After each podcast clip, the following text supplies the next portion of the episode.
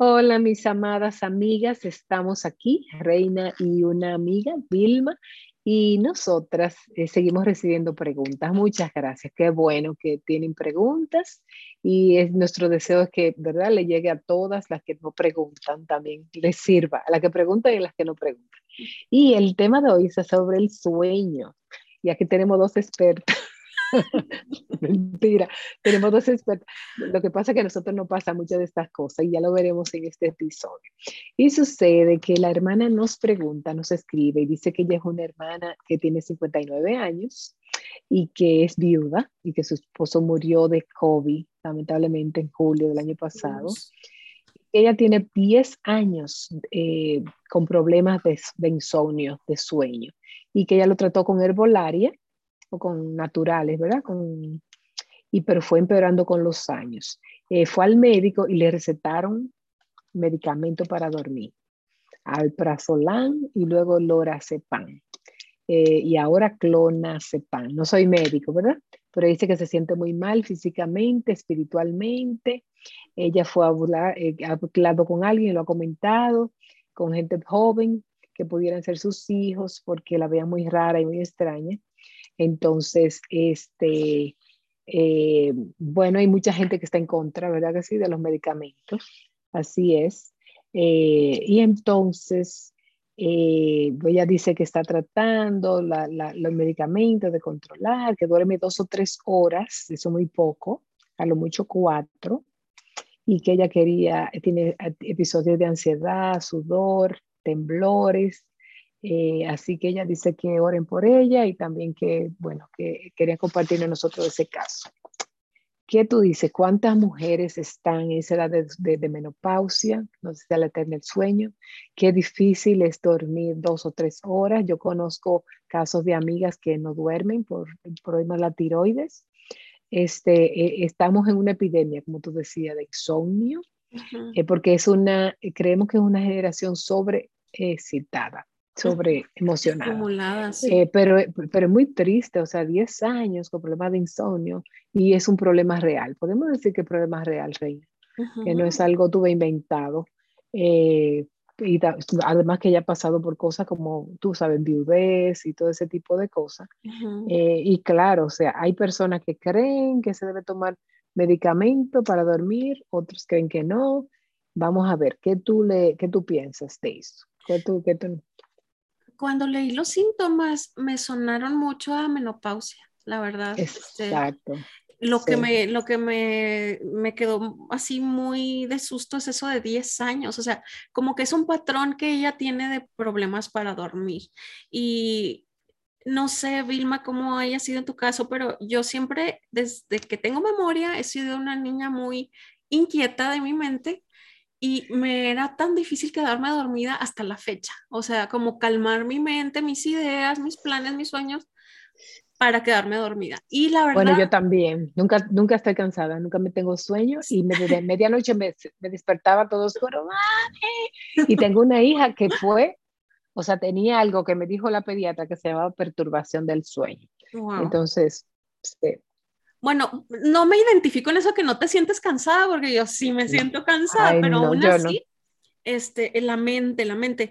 Y no sé a ti, pero a mí de pequeña nunca me enseñaron a cómo calmarme o cómo hacer respiraciones o cómo, cómo descansar. O sea, lo más, y gracias a Dios que yo tenía a la mano era decir el versículo, en paz me acostaré y así mismo dormiré, porque solo tú, oh Señor, me haces vivir confiada. Amén. Y yo decía, ¿cómo que en paz me acostaría? O sea, tengo la desesperación de estar pensando que me quiero levantar como toda una niña y ya una vez que me quedaba dormida, sueños y sueños y sueños y sueños, no descansas porque te estás despertando. Si está muy bonito, te emocionas, si está muy triste, te acongojas, si está horrible, amaneces con las palpitaciones. Entonces, eso es algo... No, no, no sé tú, perdón, si tú te sueñas. Yo me sueño a veces que estoy en un sitio, eh, camina, camina, camina, que estoy en otro país, en otro lugar, eh, que no encuentro algo. Entonces, como que nunca termina.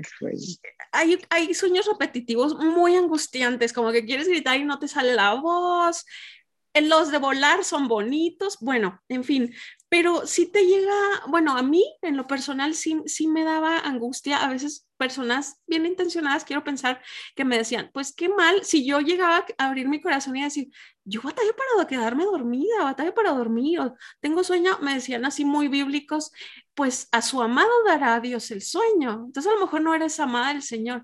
Eso me dolía en el alma y todavía sí pienso. Eso, eso es lo que yo le digo, eso es lo que yo le digo, Señor, yo no soy tu amada, déjame dormir. No soy tu amada.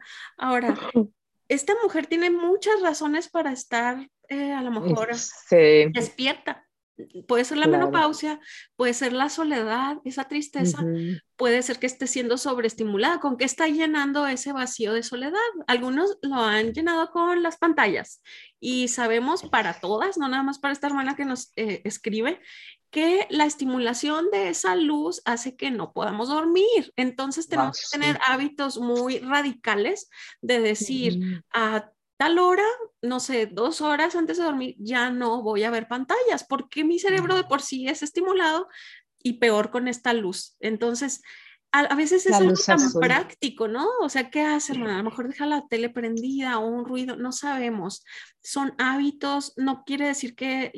a mí me gusta, a mí me gusta, a mí me gusta que me cuenten, que me cuenten historia y me lean. Anda. y, me canten en una mesa. ¿Es en serio? Mi papá, mi papá hacía eso cuando era pequeña. Ay. No, no, pero eh, yo te entiendo perfectamente, este, hermana, yo le voy a decir lo que ha funcionado para mí más o menos lo que yo creo. Este, como decía Reina, un examen, un examen de tiroides, un examen de menopausia, ver dónde está. Segundo, este, para mí, no cafeína. Yo no puedo tomar café. No, yo tampoco. no, puedo, no puedo tomar ni chocolate eh, de noche.